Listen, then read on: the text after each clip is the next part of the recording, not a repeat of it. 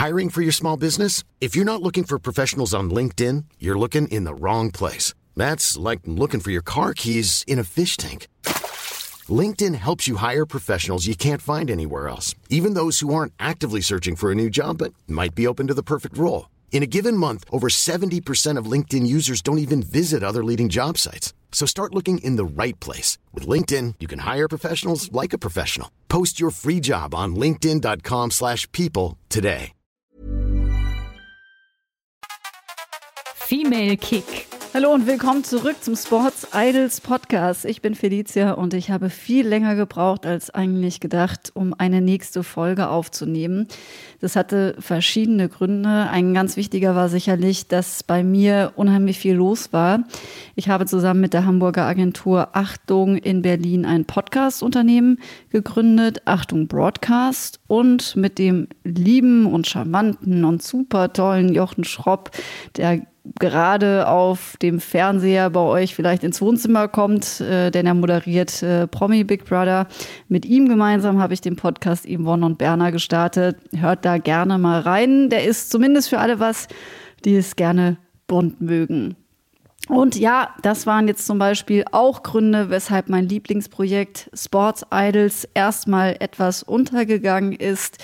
Aber warum erzähle ich euch das? Denn das soll sich jetzt wieder ändern. Wir starten heute in die zweite Staffel und ich nehme euch wieder mit auf eine Reise durch den Sport.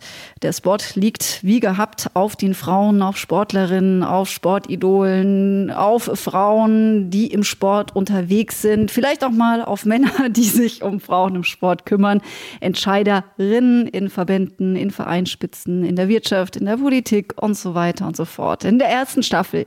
Da habt ihr auch mitbekommen, da standen Fußballgrößen wie Svenja Huth, Almut Schuld oder auch Sarah Dawson im Mittelpunkt und ähm, ja, Sportlerinnen aus dem Fußball.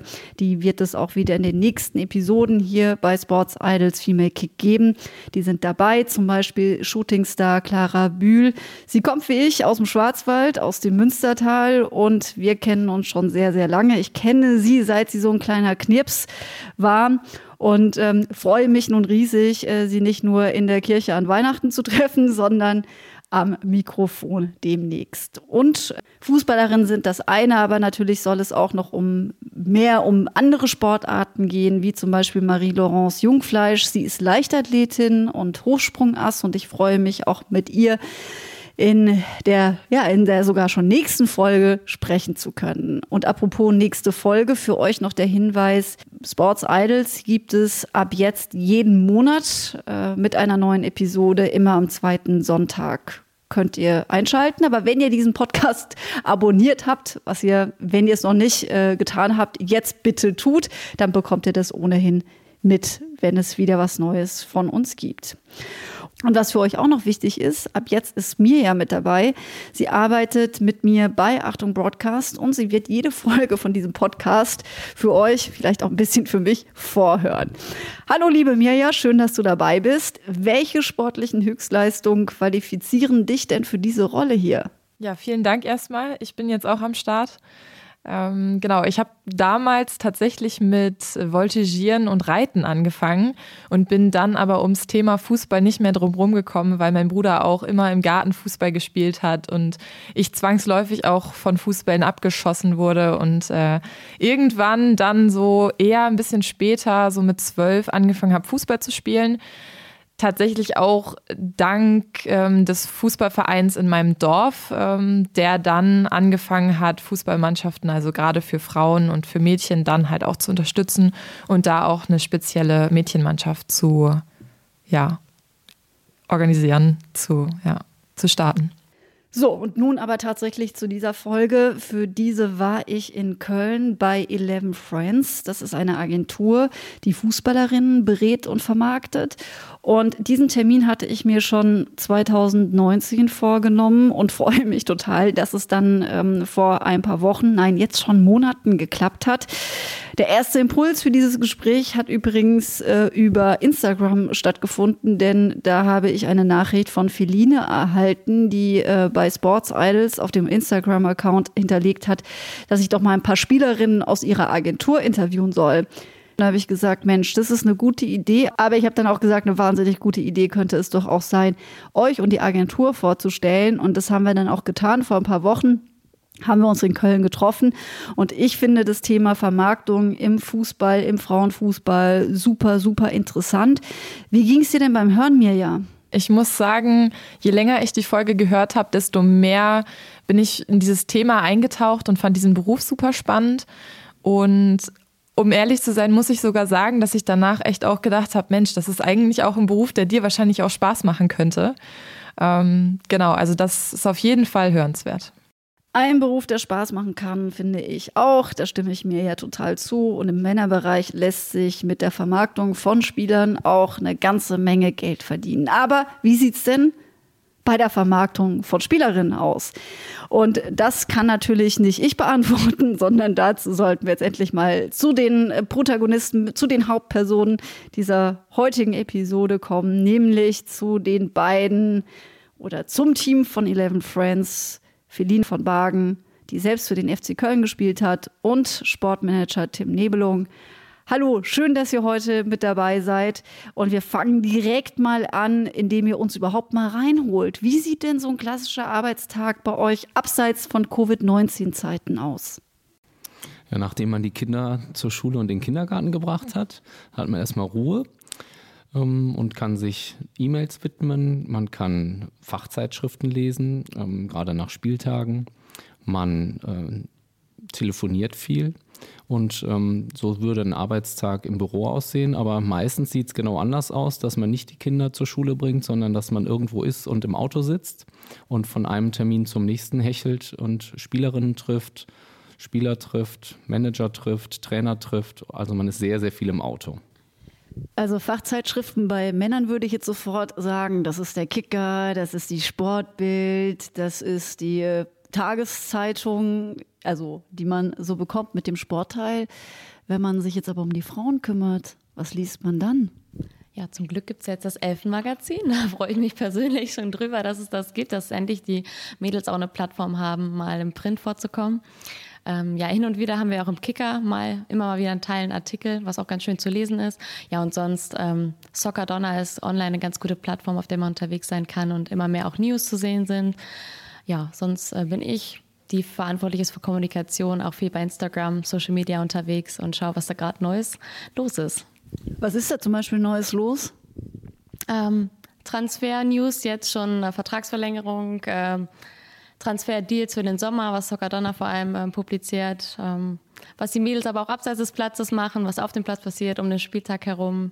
Ja, jeden Tag was Neues zu sehen. Ich glaube aber auch, dass das echt ein Riesenunterschied ist zum Männerbereich, wenn ich da sehe, wie viele Plattformen es da gibt und auch Datenbanken. Es gibt Datenbanken mit Spielermaterial, mit Spielerstatistiken, ähm, die heißen dann Y-Scout oder Instat. Und da ist jeder Spieler gläsern. Also man kann da jede Situation sich angucken, jeden Wert sich angucken. Und das kommt im Frauenfußball jetzt erst noch. Ähm, und ja, da ist letztlich äh, das Mediale, das Spiegel dieser ganzen Situation, dass es viel weniger Medien gibt, die sich im Frauenbereich tümmeln. Da passiert jetzt aber enorm viel und ist in den letzten Jahren schon viel passiert. Und ähm, ja, da sieht man auch schon daran, was im Frauenfußball passiert.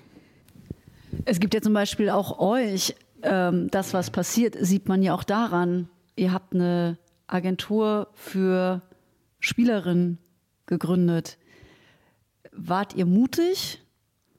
Oder, oder würdet ihr sagen, ihr seid mutig, dass ihr so eine Agentur gegründet habt? Oder ist es einfach ganz klar ein Fall von, äh, das muss es so sein, weil das ist schon Big Business? Ich glaube, es ist beides. Ähm, aber vielleicht war es auch ähm, noch ein weiterer Punkt, nämlich auch irgendwo Zufall. Ähm, der Zufall ist dann ein Stück weit so entstanden, dass ich irgendwann Feline mal kennengelernt habe und sie Fußballspielerin war. Und über Feline ähm, gab es Freundinnen von ihr, die auch beim FC gespielt haben und die dann auch irgendwann mal gefragt haben, hm, Tim, ich habe gehört, du bist doch Spielerberater und wir brauchen da Hilfe und ähm, wir würden gerne den Verein wechseln, aber wir haben keine Kontakte. Und so ist es letztlich entstanden, dass ich mich nicht äh, im Männerfußball nur getümmelt habe, sondern immer mehr auch im Frauenbereich.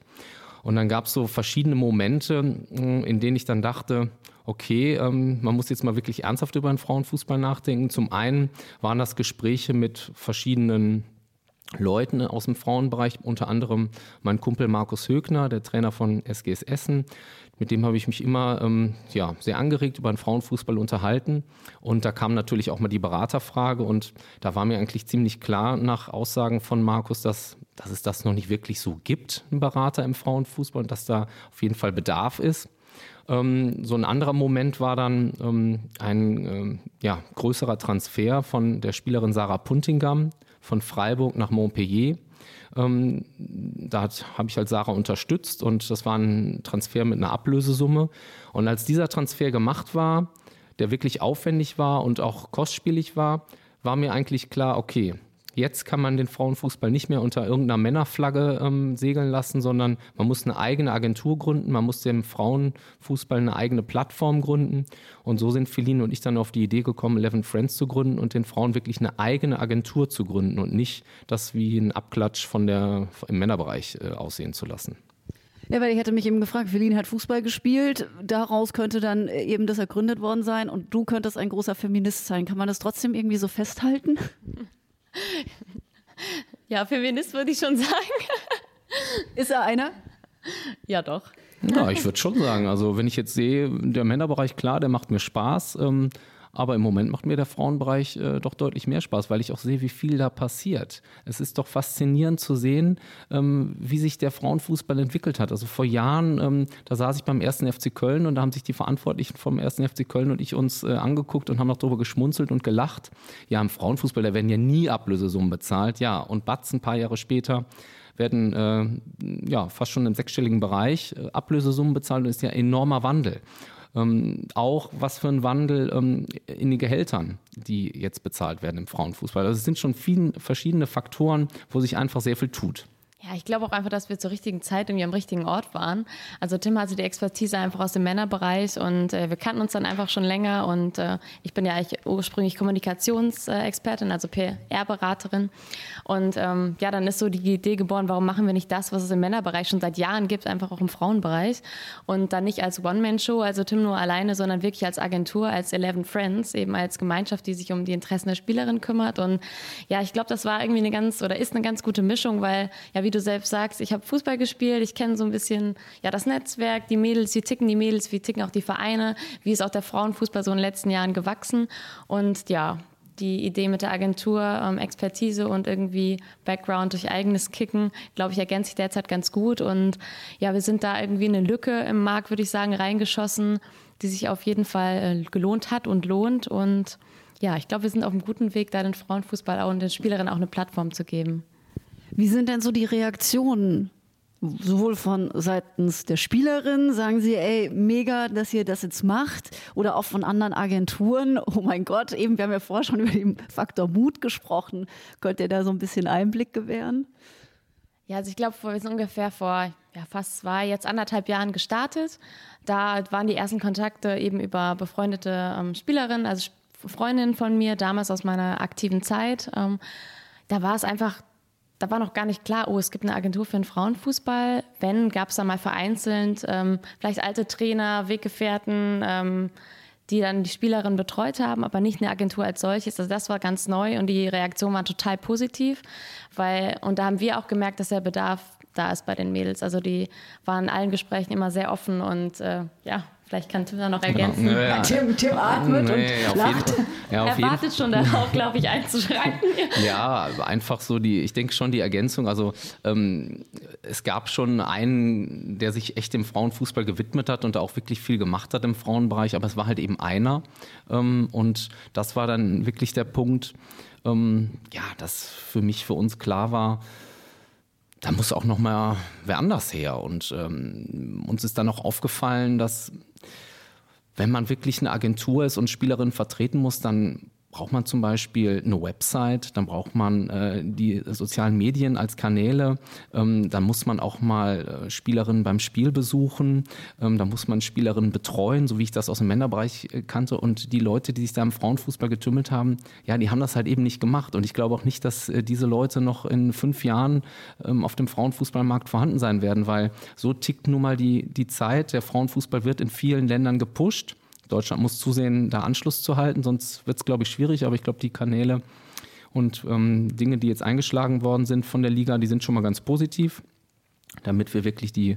Welche zum Beispiel? Also was bewertest du positiv? Ja, ich finde zum Beispiel Flyer Alarm, wie die das jetzt aufgezogen haben, ähm, ist das ist positiv. Dieses Elfenmagazin als, ähm, als kleiner Punkt, aber insbesondere positiv, dass mehr Spiele jetzt live angesehen werden können ähm, im Livestream beziehungsweise dann auch teilweise ja im Fernsehen. Es gibt jetzt ein Freitagsspiel, ein Samstagsspiel, ein Sonntagsspiel, also das ist schon mal total positiv. Und letztlich muss man ja die Leute erstmal medial begeistern, damit die ins Stadion kommen. Und wenn ich da sehe, was da in Frankreich und England passiert wie viele Leute da im Stadion sitzen, das ist äh, einfach im Moment gar kein Vergleich. Um mal da ein Beispiel zu nennen, ich habe neulich meine äh, Spielerin in Montpellier besucht, Sarah Puntingam und Lena Petermann. Und äh, da sitze ich da samstags abends und um halb acht sitzen wir da beim Abendessen und da flimmert ein Fernseher und um halb acht abends läuft dann auf Kanal Plus, also bester Kanal, beste Zeit, Frauenfußball. Eine halbe Stunde nur Frauenfußball, also so ein Sportschauformat. Und das, ich war sprachlos. Dann dachte ich mir, okay, das ist jetzt nicht irgendwie so ein Nischensender, den kein Mensch empfängt oder anguckt, sondern Kanal Plus ist ein Sportkanal, ist ein super Kanal, die, das gucken sich die Leute an und dann auch noch zur besten Zeit. Und das ist auch der Grund, warum, warum glaube ich, in Frankreich oder auch dann in England halt eben viel mehr passiert. Und das muss in Deutschland auch passieren. Die deutsche, der deutsche Frauenfußball braucht ein Sportschauformat. Ähm, das kann ja auch auf irgendeinem dritten Sender sein oder auf einem kleineren Sender, in Ordnung, aber eine Stunde Frauenfußball oder eine Dreiviertelstunde, ähm, das wäre, glaube ich, der nächste Schritt, den Deutschland gehen muss. Aber warum, warum tut sich denn Deutschland da im Vergleich zu den anderen Ländern so schwer? Habt ihr da eine Idee? Ja, wenn man Platzhirsch ist, dann braucht man erstmal auch nicht viel machen. Ne? Das, wenn man ganz oben ist, warum soll man da neue Weichen stellen? Nur jetzt kommt England und äh, Frankreich, in Spanien passiert was in Italien und jetzt merkt man, glaube ich, oh, die deutsche Liga ist vielleicht doch nicht mehr die stärkste Liga und jetzt muss man was tun. Und ja. ja. Also ich glaube auch, dass wir als äh, Frauenfußballnation viel zu lange auf uns selbst geguckt haben und gar nicht geschaut haben, was passiert eigentlich drumherum. Und ich meine, die letzten großen äh, ja, Turniere haben einfach gezeigt, dass andere Nationen eben, wie du schon sagtest, wie England, Frankreich aufgeholt haben.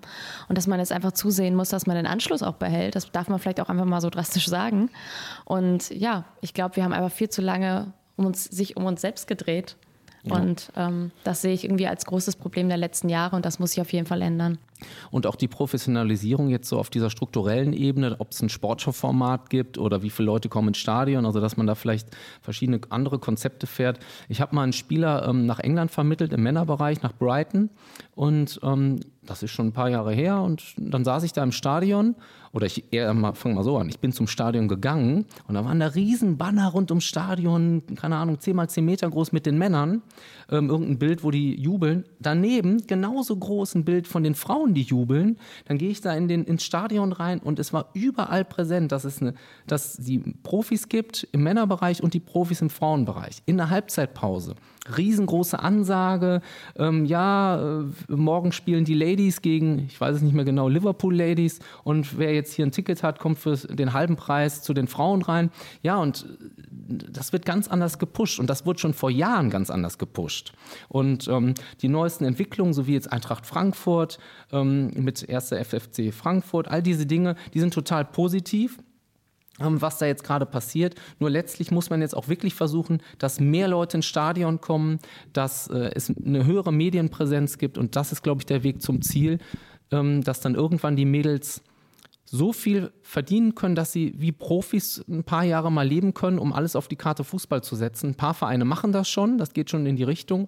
Denn äh, wenn man wirklich nicht noch ein anderes Standbein haben muss und arbeiten muss und Geld verdienen muss, ähm, dann ist das vielleicht auch der nächste Schritt, dass die Spielerinnen sich ein bisschen ja, ich denke, besser entwickeln. Ein paar positive Beispiele hast du ja auch schon angerissen. Ne? Da haben wir auch mit RB Leipzig äh, ja, eine Mannschaft und einen Club, die jetzt den Frauenbereich komplett pusht und aufbaut.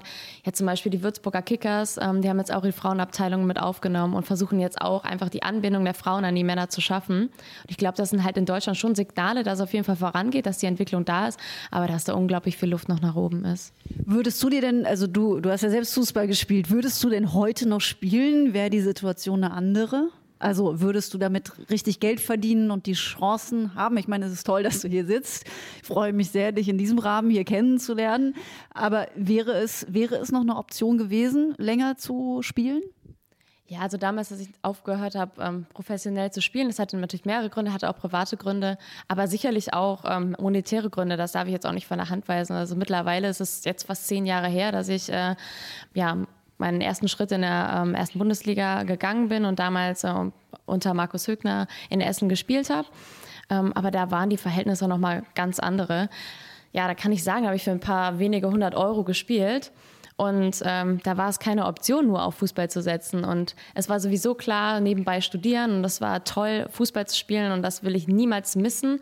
Ähm, aber ich glaube schon, dass sie in den letzten zehn Jahren da auch viel getan hat. Und dass jetzt, wenn ich mehr verdienen würde, sicherlich auch eine Option wäre, dann äh, anstatt auf die Karte Beruf zu setzen, auf die Karte Fußball zu setzen. Aber das war zu meiner Zeit so noch gar nicht möglich. Mit wem arbeitet ihr denn aktuell gerne zusammen? Also gerade wurde ja über Eintracht Frankfurt und die Fusion gesprochen mit dem FFC. Ähm, wir Köln arbeiten mit allen Vereinen zusammen. Aber der Ort ja. verpflichtet auch.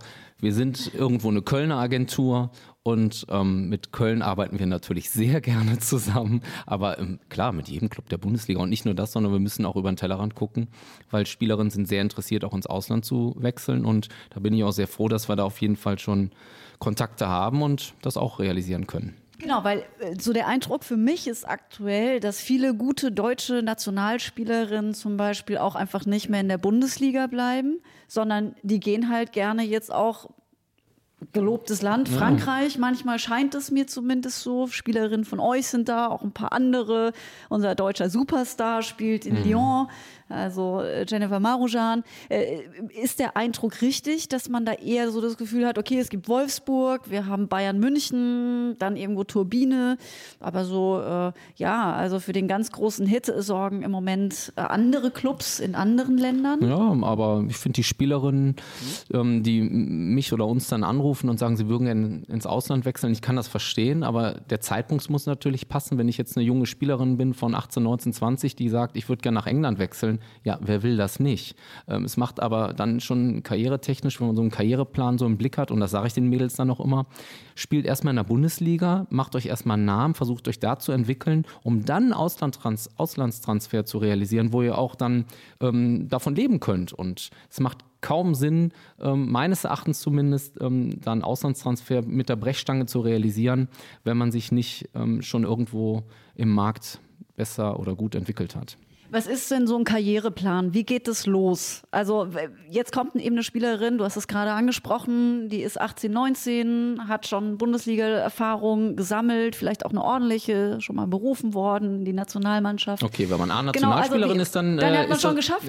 Dann ist, äh, kann man durchaus natürlich über Auslandstransfer nachdenken, denn dann ist man natürlich schon eine Nummer. Ähm, aber wenn man jetzt beispielsweise noch nicht A-Nationalspielerin ist ähm, und 18, 19 Jahre ist und äh, dann erst zehn Bundesligaspiele gemacht hat, dann macht das erstmal Sinn vom Karriereplan her, dass man beispielsweise, wenn man nicht im Topclub spielt in der Bundesliga, ähm, dass man dann erstmal versucht, da die Einsätze ähm, zu erlangen und sich weiterzuentwickeln. Und wenn man dann ein Angebot vom Topclub hat aus der deutschen Liga, dass man dann dorthin beispielsweise wechselt, zunächst einmal als Zwischenstep. Und dann wenn man sich da irgendwo ähm, äh, Spielzeiten ja, erspielt hat oder wenn man sich da durchgesetzt hat, dann sind die Situationen für einen Auslandstransfer natürlich ganz andere.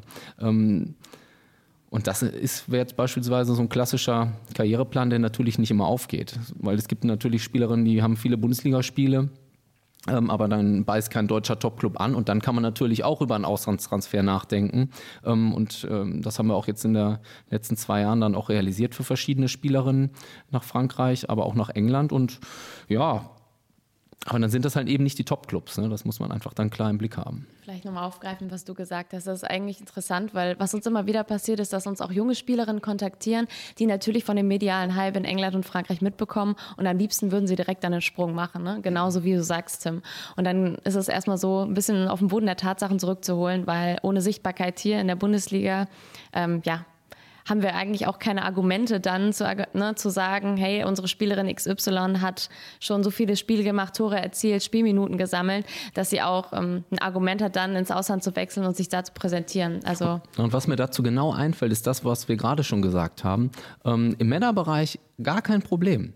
Ja, da ist jeder Spieler gläsern. Ich kann äh, von jedem Spieler in Europa mir anschauen, also in Liga 1, 2, äh, anschauen, äh, wo hat er den Ball verloren, in welcher, äh, in welcher Region auf dem Platz, äh, wie viele Kopfballtore hat er gemacht, wie viele Zweikampfduelle hat er verloren. Aber diese Statistiken, diese Werte, diese Portale, die gibt es halt eben für den Frauenbereich noch nicht. Und das muss sich einfach noch weiterentwickeln. Und dann sind Auslandstransfers auch viel einfacher. Wenn man jetzt einen Auslandstransfer hat, dann geht es wirklich darum, da brauche ich erstmal Videomaterial von der Spielerin. Ich brauche Leistungsdaten. Ich brauche Leistungsdiagnostik, Sprintwerte, Sprungwerte, Laktatwerte, alles was geht. Viele Vereine sind dann natürlich nicht ganz so gut aufgestellt.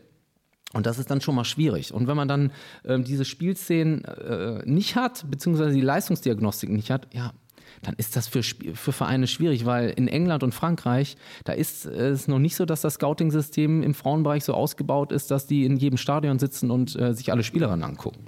Also kann man im Klartext irgendwie sagen, man kann eigentlich im Moment nur gestandene Nationalspielerinnen äh, irgendwo hin transferieren, dass es im Moment und mit denen auch Geld verdienen, dass eigentlich alle anderen für euch unspannend sind? Nee. Nee, ich würde auf gar keinen Fall. Also ähm, wir haben total viele wirklich junge, talentierte Spielerinnen auf die auf uns zugekommen sind, die auf die wir aber auch aufmerksam geworden sind und für die wir auf jeden Fall auch der richtige Ansprechpartner sind. Und ich würde sagen, wir profitieren auf jeden Fall davon, dass wir schon uns wirklich ein Netzwerk aufgebaut haben, vor allem in der Bundesliga und dass da vielleicht auch der persönliche Kontakt dann äh, zu den Managern des Clubs ähm, auch wirklich zählt und ja, da auf keinen Fall nur A-Nationalspielerin. Nee, also ganz klar. Insbesondere wer das machen würde, ähm, ja klar, kann man machen, aber äh, es gibt ja auch die 17-, 18-Jährigen, 19-Jährigen, die Top-Talente sind und die zukünftigen Nationalspielerinnen sind oder werden. Und ähm, darauf haben wir einen radikalen Fokus. Also ich, ich, ich gehe jetzt nicht äh, zu irgendwelchen Länderspielen und spreche die A-Nationalspielerinnen an. Erstens haben die alle einen Berater und ähm, da will ich auch nicht abwerben. Und äh, zweitens, ähm, ja, sind die anderen Spielerinnen genauso interessant. Also klar, würde man am liebsten jede Spielerin irgendwo zu einer Nationalspielerin ähm, verhelfen, aber man ja. muss natürlich auch sagen, dass bei den jungen Spielerinnen der Bedarf an Beratung natürlich auch viel, viel größer ist, als bei den gestandenen Spielerinnen, die ohnehin schon einen Berater haben. Ja, das würde ich nicht genauso sagen, aber red mal weiter. ich würde jetzt eigentlich mal von mir sprechen. Du sprachst ja auch gerade davon, Feline, du hast ja selbst Fußball gespielt. Wie war das eigentlich bei dir damals? Ähm, ich glaube, wenn ich keinen Berater gehabt hätte oder wenn ich damals nicht durch Zufall Tim kennengelernt hätte und der mich unterstützt hätte, dann wäre es vermutlich für mich total schwierig gewesen, überhaupt, ähm, ja, überhaupt ein Probetraining, eine Probezeit zu bekommen, um mich präsentieren zu können. Einfach weil das Scouting damals noch nicht so ausgefeilt war und ich keine Unnationalspiele ähm, gemacht habe und auf mich aufmerksam machen konnte. Und ähm, ja, der Bedarf war einfach da, weil ich natürlich 0,0 Erfahrung hatte. Wie verkaufe ich mich? Was kann ich überhaupt in einem Vertragsgespräch fordern? Welche Bestandteile sind wichtig? Worauf muss ich achten? Ähm, was ist für eine Versicherung für mich wichtig? Ähm, meine Eltern hatten natürlich auch überhaupt gar keine Ahnung, was sie hätten fordern können. Was ist ein Marktwert? Kann man über was fordern? Ich meine, ich war total dankbar und glücklich, dass ich die Chance habe, ähm, in der Bundesliga Fußball zu spielen und hätte wahrscheinlich alles genommen und war einfach unglaublich glücklich, dass ich da einen Berater hatte, der mir wirklich mit Erfahrung zur Seite gestanden hat. Und da ist der Bedarf bei vor allem jungen talentierten Spielerin enorm groß. Und was viele ja unter einem Berater verstehen, ist genau das, was Feline gerade sagt. Die handeln uns irgendeinen Vertrag aus. Ja, klar, das ist Kerngeschäft.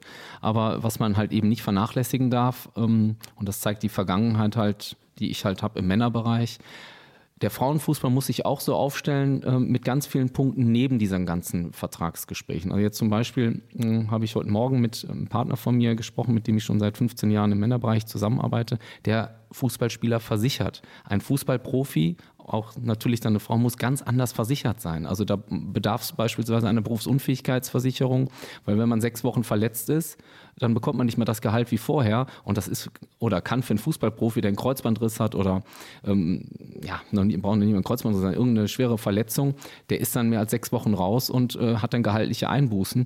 Und dagegen kann man sich relativ leicht versichern und das muss man als Fußballprofi machen.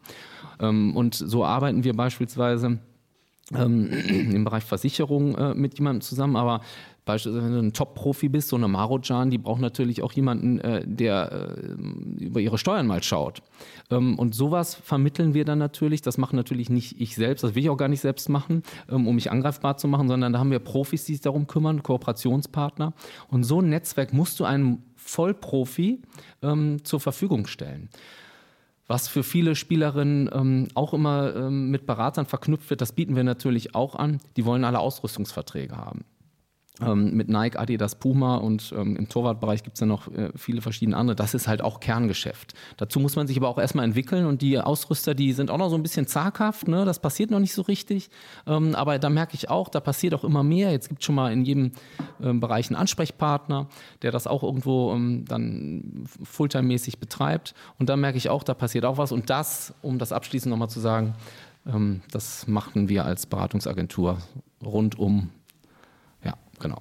Du sprichst gerade einen guten Punkt an, äh, auf den ich äh, jetzt gerne eingehen wollen würde, und zwar äh, die Vermarktung tatsächlich. Ist es denn für euch leichter, eine Spielerin für die Agentur zu gewinnen oder sie zu vermarkten?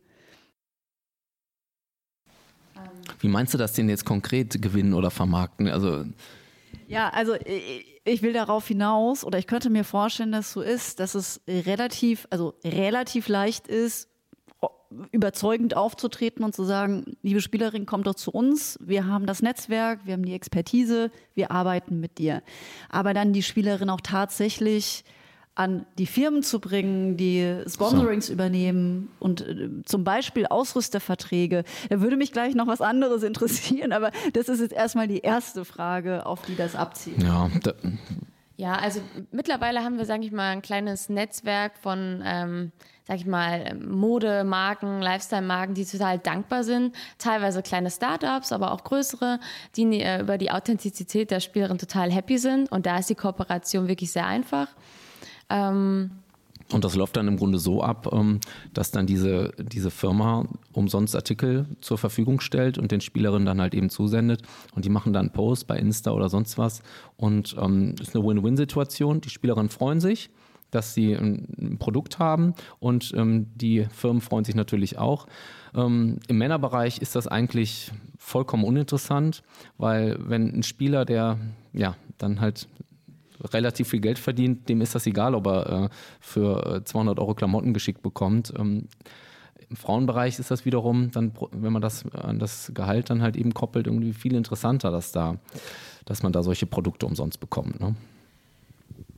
Gehalt ist auch noch, wir, sprechen hier über so viele Faktoren, die total spannend sind, von denen ich glaube, dass ihr das alles so viel besser wisst, als ich nur recherchieren kann. Deswegen äh, äh, halte ich auch beim Gehalt gleich nochmal inne. Aber was jetzt zum Beispiel für mich, ich denke immer so von außen, äh, Nike zum Beispiel, wenn wir jetzt mal bei den Ausrüstern bleiben, ich möchte jetzt gar kein Markenbashing machen. Ich trage unheimlich gerne Turnschuhe von den drei Streifen, ja, und Mark Herzogen Aurach und auch die Pumas und wie sie alle heißen. Trotzdem den Eindruck, den ich zum Beispiel habe, ist, dass Nike und letztes Jahr zum Beispiel zur WM große Präsentationen der Trikots mit ganz vielen Top-Videoclips, dass die sehr vieles schon so nach vorne treiben und da irgendwie viel engagierter sind als es die deutschen Sportmarken. Ist es nur mein persönlicher Eindruck, den ich so habe? Oder würdet ihr den auch unterstreichen, dass ihr das Gefühl habt, ja, die sind einfach schon ein Stück weiter? Ja, geteilt. Ich finde das mir ganz schwer, mich jetzt zu positionieren, weil ich zu allen drei Firmen sehr guten Kontakt pflege. Ähm, wenn man das jetzt mal in der Summe sich anschauen würde, wahrscheinlich, wie viele Spielerinnen unter Vertrag stehen bei Puma, Adidas und Nike, dann wird es so sein, wie du das gerade skizziert hast. Ähm, dass Adidas am wenigsten Spielerinnen unter Vertrag hat und äh, Nike und Puma dann halt eben dann doch mehr. Ich würde das eher mal so formulieren, dass das vielleicht auch ein Punkt ist, warum Berater jetzt besonders gefragt sind im Frauenbereich. Das nämlich, es läuft ja nicht so, zumindest normalerweise nicht, dass Nike jetzt auf irgendeine Spielerin zugeht, sondern da braucht man dann auch einen Berater, der auf die Firmen zugeht, der sagt, hey, hört mal zu, ich habe hier eine Spielerin, die äh, spielt richtig gut Fußball, das ist ein richtig gutes Talent, die hat auch Bock dazu, die kann sich auch ablichten lassen, ähm, das ist eine selbstbewusste Frau, habt ihr nicht Lust, die zu unterstützen und den ähm, Schuhe zu geben und ein Klamottenkontingent zu geben. Und man muss auf die zugehen, man muss die Spielerin an anbieten. Das ist letztlich so. Und das passiert bei Vereinen genauso. Man muss Spielerinnen bei Vereinen anbieten. Und das ist unser Kerngeschäft. Und da sehe ich das halt so, das müssen äh, wir Berater, das müssen wir als Agentur dann halt eben betreiben. Und dann werden die Spielerinnen da auch mehr Profit von äh, bekommen. Welche Faktoren spielen denn für euren Erfolg, den ihr jetzt, also das hast du gerade, wir müssen anbieten, ne? das verstehe ich, aber welche Faktoren, die ihr vielleicht auch nicht steuern könnt, sind aber super wichtig, damit es nach vorne geht aus eurer Sicht?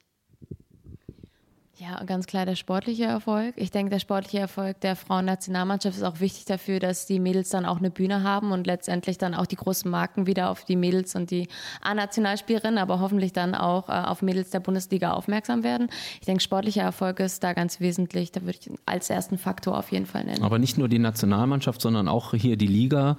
Und da freue ich mich auch, dass es nächste Saison zum Glück einen dritten Startplatz gibt für die Champions League, weil es kann einfach nicht sein, dass wir Deutschen und England und Frankreich Frankreich zwei Startplätze haben und äh, dann in der ersten Runde gegen Kasachstan irgendwas spielen müssen und da 8-0 gewinnen. Das heißt, das Niveau ist da schon problematisch und diese drei stärksten Ligen, das ist total gut, dass es da einen dritten Startplatz gibt. Und das ist auch gut für die Vereine, weil die sind dann bereit jetzt ähm, nicht zu sagen, ja gut, international spielen wir sowieso nicht, weil Bayern und Wolfsburg immer erster und zweiter werden, sondern ähm, die versuchen jetzt den dritten Platz in Angriff zu nehmen. So wie Hoffenheim jetzt das ähm, ähm so eine tolle Saison gespielt hat und ich glaube nächste Saison da wird ein richtiges Battle entstehen um diesen dritten Platz. Und das kann nur gut sein für die Liga, dass da viele Clubs äh, was bewegen wollen, was auf die Beine stellen wollen. Das wird ja insgesamt die Qualität der Liga auf jeden Fall erhöhen. Und ja, da geht es auch drum.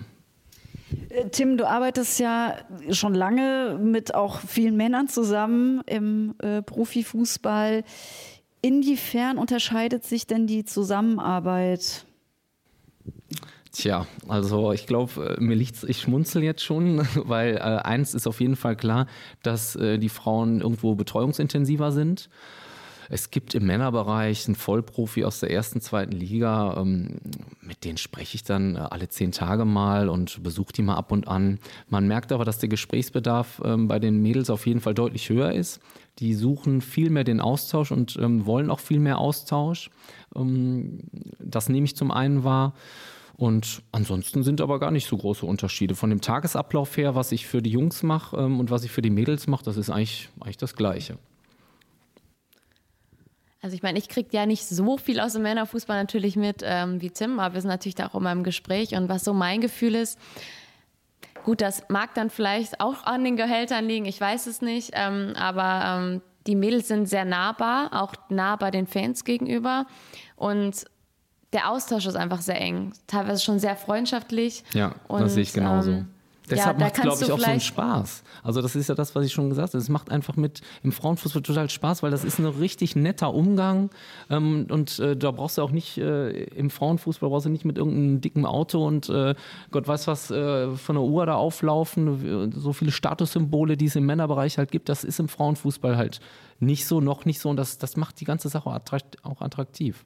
Genau, vom Geld noch nicht so verdorben ist ja die Frage. Genau. Aber was passiert, äh, wenn man da hinkommt? Gibt es denn überhaupt die Chance, dass man, dass, dass Frauen wirklich mal da auch mit so einem richtigen Geldsack aus ihrer Karriere rausgehen und die Berater auch? Also im Moment, glaub, wir reden die ganze über, über Gehalt. Also ja. es würde mich auch, ab was für eine Range reden wir eigentlich hier bei einer Bundesligaspielerin aktuell? Ich lese auch immer wieder Zahlen, da ist von ein paar hundert Euro die Rede. Könnt ihr mal da so ein kleines, damit wir uns das mal ein bisschen vorstellen können, aufmachen, ohne jetzt konkret zu werden an einem, aber ab was ihr sagen würdet, ist man in der Bundesliga aktuell dabei? Also ich sage jetzt mal, auch, äh, heute habe ich gelesen, in, in, die Spanier feiern sich, weil sie jetzt einen Mindestlohn äh, in, der, in der ersten Liga gemacht haben mit 16.000 Euro oder 15.000 Euro brutto im Jahr.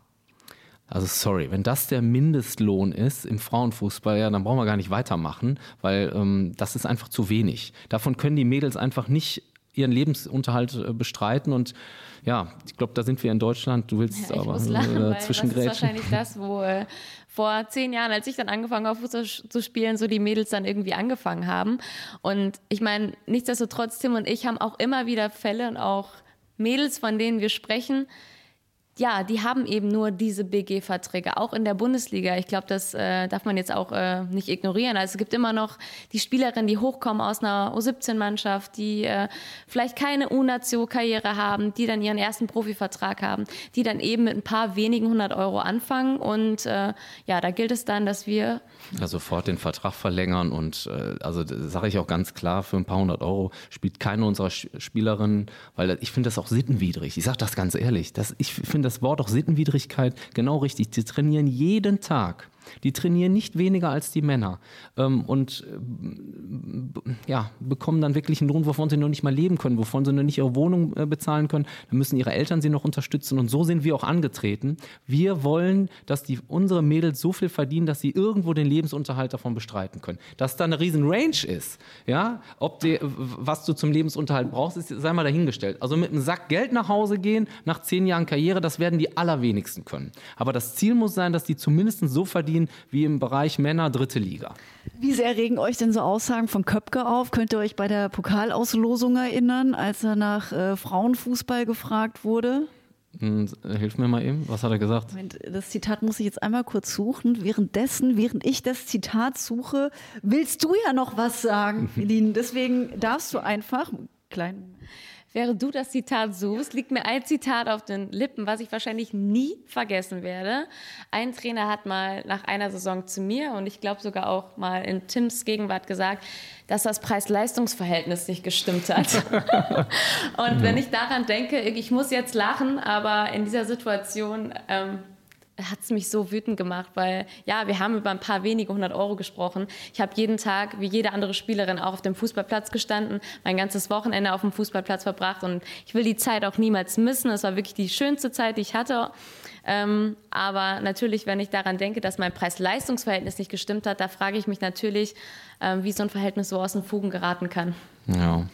Ja, ich habe in der Zwischenzeit danke für diesen Einwurf und danke, dass du mich da ein bisschen gerettet hast in meiner unglaublich guten Vorbereitung. Doch klar, dein Zitat vergessen, das ich eigentlich noch bringen wollte, weil ich mich, es war im November bei der Pokalauslosung im ersten in der Sportschau.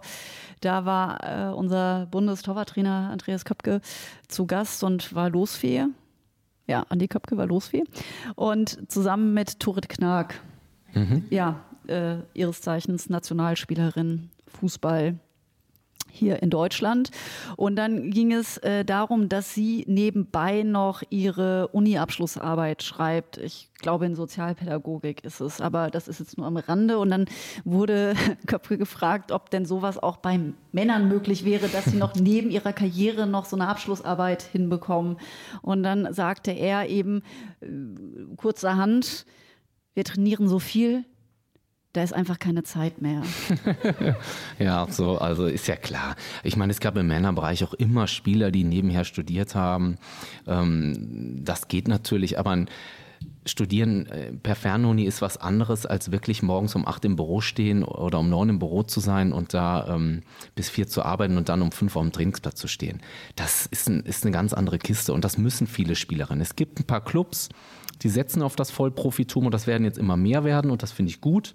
Ähm, und irgendwo, wie gesagt, muss das das Ziel sein. Aber ich sage jetzt auch nochmal ganz selbstkritisch, wenn ich manchmal bei meinem Frauenbundesligaspiel auf der Tribüne sitze, dann gucke ich immer rum und dann gucke ich Feline an und sage, hm, jetzt guck mal, jetzt sitzen hier so viel wie in der Regionalliga bei den Männern, vielleicht manchmal sogar weniger.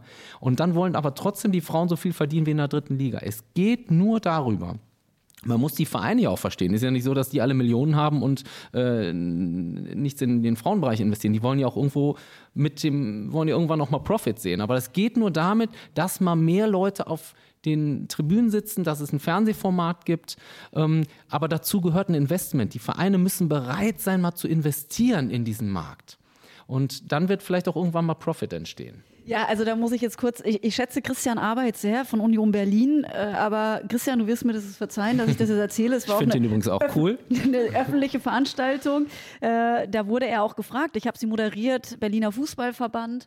Da haben wir auch darüber gesprochen, über Frauen im Fußball und warum denn Union eine Frauenfußballmannschaft hat, aber die Regionalliga spielt und äh, warum da nicht weiteres Bestreben ist, weil in Berlin wird immer, da wo ich zu Hause bin, wird immer davon geredet, mein Gott, das ist eine Sport Sportstadt. Dann sage ich mal, das ist eine Männersportstadt. Ja, wenn ich mir so die Vereine angucke, ob beim Eishockey oder beim Basketball oder eben beim Fußball, das ist alles doch sehr stark äh, Männer äh, fokussiert. Und wenn man jetzt Turbine mal jetzt dann in Potsdam jetzt auch gar nicht mit reinnimmt, in den Berliner mhm. Kreisel, haben wir ja trotzdem zwei Bundesligisten jetzt. Ja. Ne?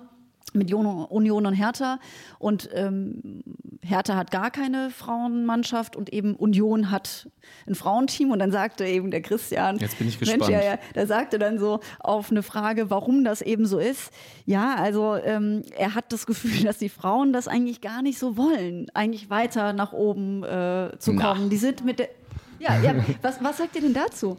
Ja. Ich, nein, also Das ist so ähnlich wie der Spruch hier. Wir haben eine Spielerin, Marie Müller, die spielt beim SC Freiburg und ähm, die hat damals bei diesem ähm, Klein gegen Groß-Duell ähm, mitgemacht, die- diesem Fernsehformat. Und da hat sie dann gesagt, ich habe eine Wette, dass ich öfter den großen Kreisel, das ist so ein, ein, ja, so ein Ballhochhalt-Ding, äh, dass ich das öfter schaffe als äh, Lars Ricken. Und dann ist Lars Ricken da aufgetaucht und äh, dann haben wir es gemacht und sie hat gewonnen. Ähm, und dann äh, wurde äh, Lars Ricken gefragt, ja, warum gibt es denn bei Borussia Dortmund keinen Frauenfußball? Hat er dann so mit dem Schmunzeln gesagt, aber total nett, hat er dann gesagt, ähm, das fin äh, Frauenfußball findet äh, bei Borussia Dortmund auf der Tribüne statt. Ähm, ja, also klar, das sind dann, es gibt Clubs, die haben sich noch nicht zum Frauenfußball bekannt. Mag sein, ist ja auch so, ist ja auch in Ordnung. Ähm, aber wichtig, viel wichtiger fände ich es einfach, dass die, die sich da jetzt schon tümmeln und irgendwo ja an den Frauenfußball glauben, die müssen jetzt aber auch bereit sein, diesen nächsten Schritt zur Professionalisierung mitzugehen. Und ja, wenn wir das schaffen, wenn wir das machen, glaube ich, dann sind wir weiter mit Frankreich und England auf dem Top-Niveau und werden auch sicherlich uns international mit unserem Aushängeschild A-Nationalmannschaft irgendwo ähm, weiter in der Weltspitze akklimatisieren.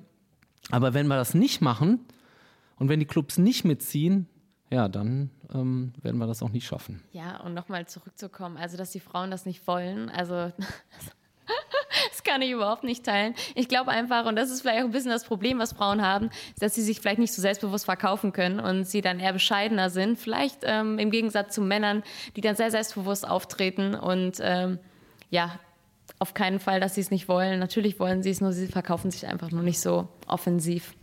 Verkaufen ist ein gutes Stichwort. Ich würde noch mal gerne kurz bei der Vermarktung bleiben. Äh, das ist ja auch so eine Sache. Frauen wird immer nachgesagt, die müssen so oder so sein, damit man sie vermarkten kann. Also eine gewisse Optik haben, dieses, jenes. Was ist da so eure Erfahrung damit? Also äh, wie, wie gut lassen sich denn Frauen, Fußballerinnen jetzt in diesem Fall, äh, auch vermarkten. Da wird ja auch so immer über Heteronorm muss das irgendwie sein. Und ähm, die Beachvolleyballerinnen lassen sich so gut verkaufen, weil die doch so schicke Klamotten anhaben und so weiter und so fort. Wie ist da so das, was ihr an Rückmeldungen bekommt, was ihr teilen könnt hier? Ja, klar, also Mädels, die eine gewisse Optik mitbringen, dass es, äh, dass es mehr gewollt ist, vielleicht von einigen Marken, das kann ich auch verstehen und das ist natürlich, äh, ja, das begegnet uns auch. Aber was ich äh, festgestellt habe, auch so im Austausch mit unseren Kooperationspartnern, denen kommt es viel mehr darauf an, die Mädels, dass die Bock haben irgendwie auf die Marke oder das Produkt, dass die offen sind, kommunikativ sind, ähm, dass die eben nahbar sind, das, was ich gerade schon gesagt habe, dass sie sich nicht nur als Persönlichkeit, wie sie auf dem Sportplatz äh, sind, sich zeigen, sondern auch, wer ist eigentlich die Person neben dem Platz? Weil das finde ich auch im Vergleich zum Männerfußball ist das, was die Mädels so interessant macht. Die haben halt eine, nochmal eine ganz andere spannende Vita. Die studieren eben nebenbei noch oder promovieren sogar oder ähm, teilweise sind sie leider noch äh, Vollzeit berufstätig. Ähm, also die haben ganz spannende Geschichten auch zu erzählen und das ist auch das, was unsere Kooperationspartner teilweise interessiert und ähm, die Mädels dann auch wieder interessant macht für bestimmte Geschichten, die die Leute erzählen wollen. ich glaube, der Hauptpunkt ist, ähm, ob die in den sozialen Medien aktiv sind. Diejenigen, die da nicht aktiv sind, die da keinen Bock zu haben, finde ich auch okay. Ne, haben wir auch äh, Spielerinnen, die haben, die haben da ein paar Follower und nutzen das so ein bisschen, aber sind da überhaupt nicht äh, aktiver. Wir haben auch Spielerinnen, die sind sehr aktiv und wenn man dann über 10.000 Follower oder 20.000 Follower hat, ähm, dann ist das für eine Firma natürlich hochgradig attraktiv und ich glaube, das steht eigentlich bei den, auch bei unseren Kooperationspartnern an eins. Wie viele Follower haben die? Und wenn ein Mädel dazu Bock hat, ähm, viel zu posten und viele Abonnenten und Follower zu bekommen, dann ist das gut. Dann kann sie da auch was erreichen bei den Kooperationspartnern. Wenn eine Spielerin da ist, die nun wirklich da überhaupt keinen Bock zu hat, dann haben die Firmen da eigentlich auch kein Interesse. so das ehrlich sind muss halt, man sein. Das sind eben eben die Mädels, äh, die sehr extrovertiert sind, die teilweise auch eben nach, sehr nach außen gehen, die viele Follower haben. Das sind die Mädels, die natürlich dann auch letztendlich interessant sind. Die haben dann eben viele Follower. So würde ich das auch Ja. teilen. Kann ich unterschreiben. Ja, digitale Vermarktung. Äh, ihr habt ja auch Spielerinnen, die sind sehr aktiv. Den gucke ich oft beim Tanzen, beim Singen und bei anderen Dingen zu. Rachel zum Beispiel. Rinas ist so ein Beispiel, Schweizer Nationalspielerin, der ich sehr gerne zugucke. Ich glaub, Freundin von uns. äh, die, ähm, äh, das ist eine, ich, in Deutschland ist, glaube ich, die Spitzenreiterin, die Leupolz. Mit 160.000 äh, Followern, glaube ich. Das ist schon eine ordentliche Zahl, aber jetzt mal verglichen wieder mit Leroy Sané zum Beispiel, der bei rund oder knapp 5 Millionen irgendwie rumschwimmt. Ich könnte mir vorstellen, der bekommt halt für ein Posting hm. äh, 50.000, während vielleicht äh, Frau Leupolz, Melanie Leupolz mit, ich, ich, ich schätze es nochmal, 1500 Euro abgespeist wird oder mit einem Schuhkarton. Ja, also die wird schon mehr wann, bekommen. Ja, okay. ja, also klar, wir haben auch Sponsoring-Anfragen, die bewegen sich dann für einen Post so zwischen zweieinhalb und 5000 Euro. Das ist, sage ich mal, würde ich jetzt mal so schätzen, das, mit dem wir zu tun haben, was üblich ist und was auch geht. Da bewegen wir uns natürlich in einem ganz anderen Rahmen als im Männerfußball.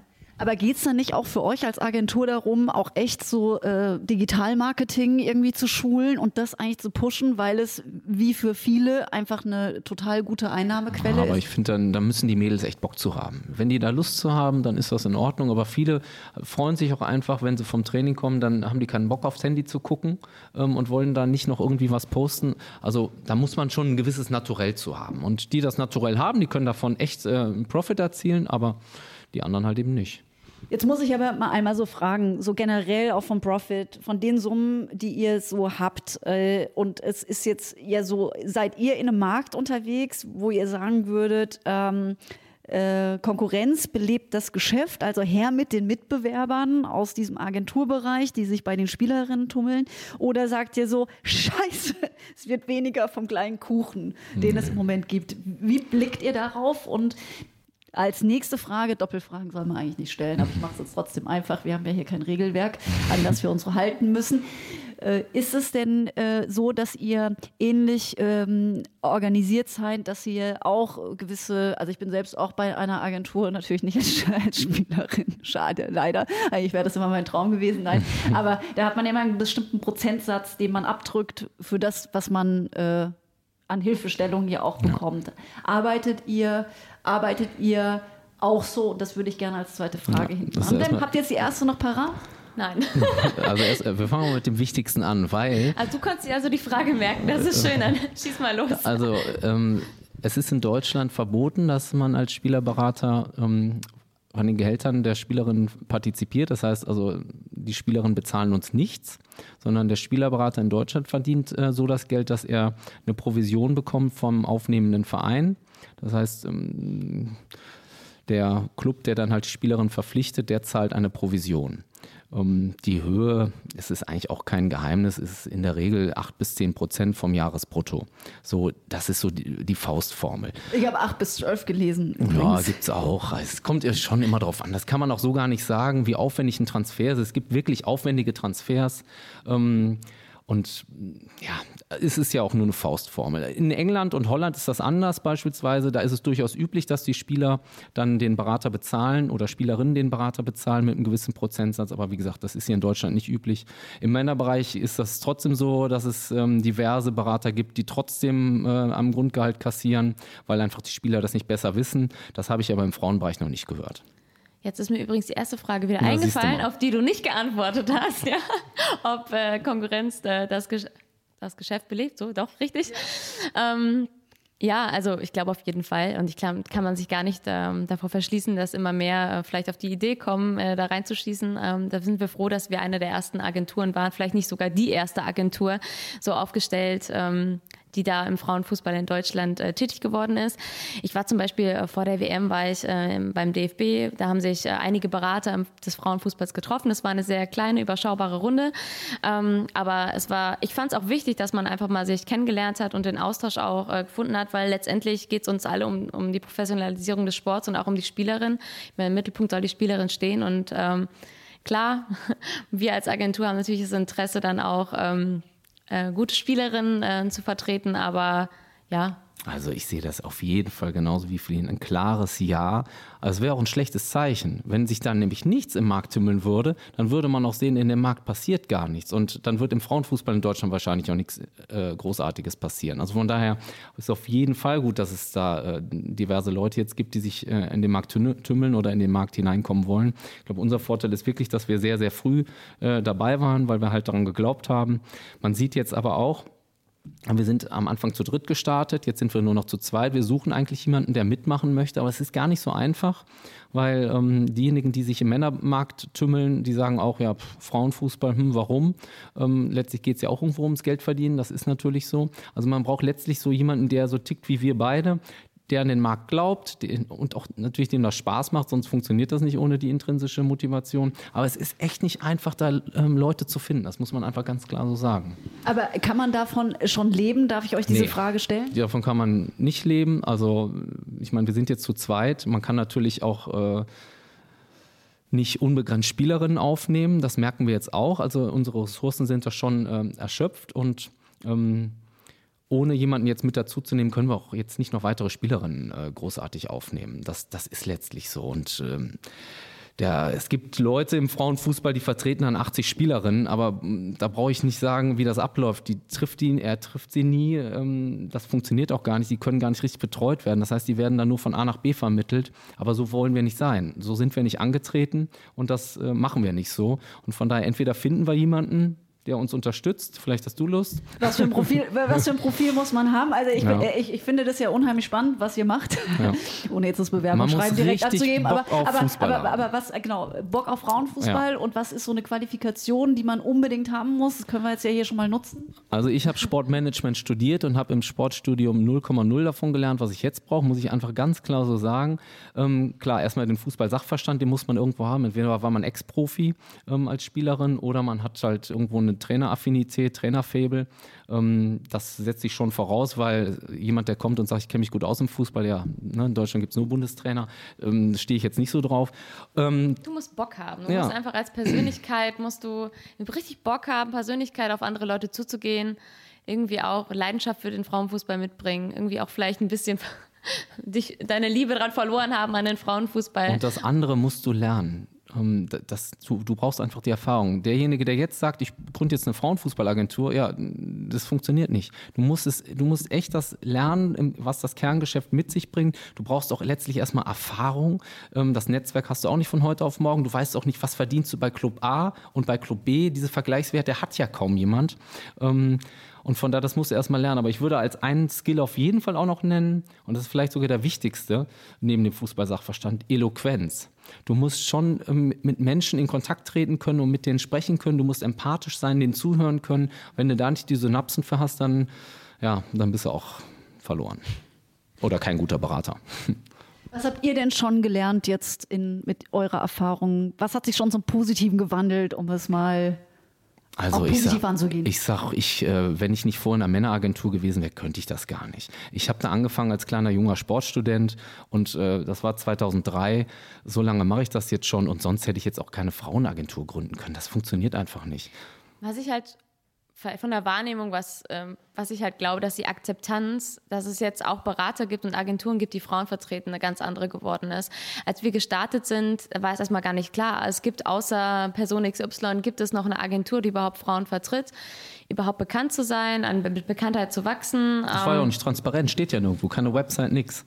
Ja, und ich meine, gut, es gibt nach wie vor auch immer noch Clubs, die äh, nicht gerne mit Beratern zusammenarbeiten wollen, die das immer noch nur bei die Spielerinnen machen wollen. Das hat sich bei einigen Clubs gewandelt, gibt es leider immer noch so, dass. Aber die äh, Clubs wird es auch lange nicht mehr geben im Frauenfußball, die das nicht machen. aber da habe ich festgestellt, ich denke mal, das teilst du auch, dass, sich da, auch- dass da auch ein Wandel stattgefunden hat, dass die Transparenz und auch die Zusammenarbeit mit Beratern eine größere geworden als jetzt vor zwei Jahren. Ja, und äh, da, aber ich sehe das auch wirklich selbstkritisch. Ich kann auch die Clubs verstehen, die sagen, der Frauenfußball soll so bleiben, wie er ist, ne, ein sauberer Sport und die Berater, das, das ist so das Dreckige im Geschäft. Ich meine, äh, wenn meine Kinder in der Schule sagen, mein Papa ist Spielerberater, da geht erstmal ein Raunen dann durch die Klasse. Oh Gott, nein, der ist ja kriminell, äh, so in etwa. Und das ist natürlich, das geht gar nicht.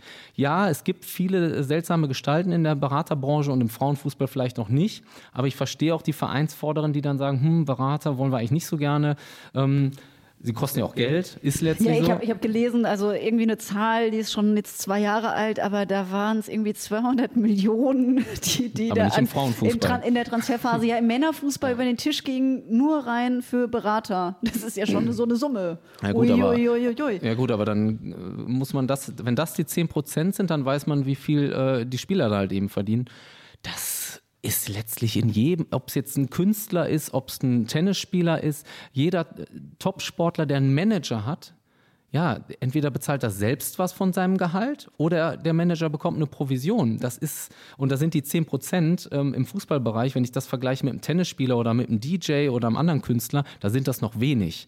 Ähm, und es ist auch, denke ich, vollkommen egal, diese leidliche Diskussion seit Jahren. Und ich bin da wirklich, ich, also ich, ich, ich lese schon gar nicht mehr die Schlagzeilen, ob jetzt die Spieler den Berater bezahlen sollen oder nicht. Es ist vollkommen uninteressant. Jeder halbwegs seriöse Manager sagt immer, es gibt ein Gesamtpaket für den Spieler XY oder Spielerin XY und ähm, ob die Spielerin jetzt die 100% bekommt und davon dann 5% oder 10% an Berater bezahlt oder ob wir das vorab bezahlen, das ist vollkommen egal. Die haben Budget und da ist nun mal diese Managementsumme mit drin und es ist vollkommen egal, ob die Spielerin das bezahlt oder der Club. Sprach Dr. Tim Nebelung von Eleven Friends, der Agentur, die Fußballerin berät und die Tim gemeinsam mit Philine von Bargen betreibt. Im Beschreibungstext zu diesem Podcast findet ihr alle Verlinkungen zu Philine und Tim und ihr habt es ja vorhin gehört, Bewerbungen werden auch sehr, sehr gerne entgegengenommen.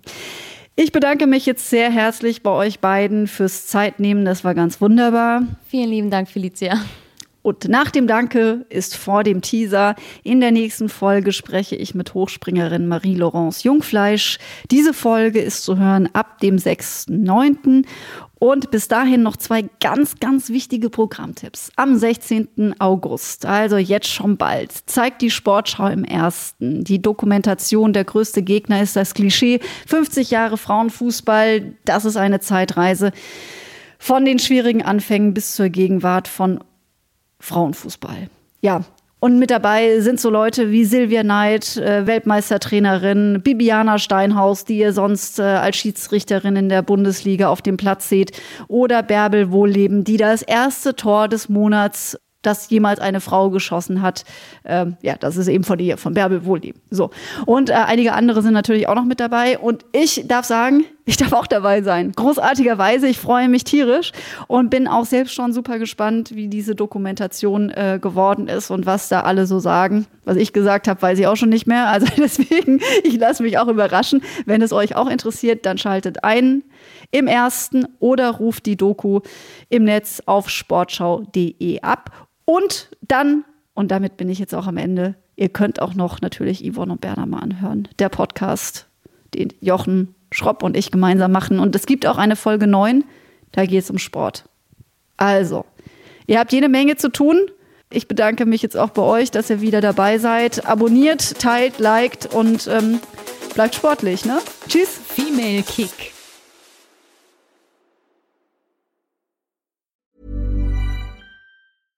Flexibility is great. That's why there's yoga. Flexibility for your insurance coverage is great too. That's why there's United Healthcare Insurance Plans. Underwritten by Golden Rule Insurance Company, United Healthcare Insurance Plans offer flexible, budget friendly coverage for medical, vision, dental, and more. One of these plans may be right for you if you're, say, between jobs, coming off your parents' plan, turning a side hustle into a full hustle, or even missed open enrollment. Want more flexibility? Find out more about United Healthcare Insurance Plans at uh1.com.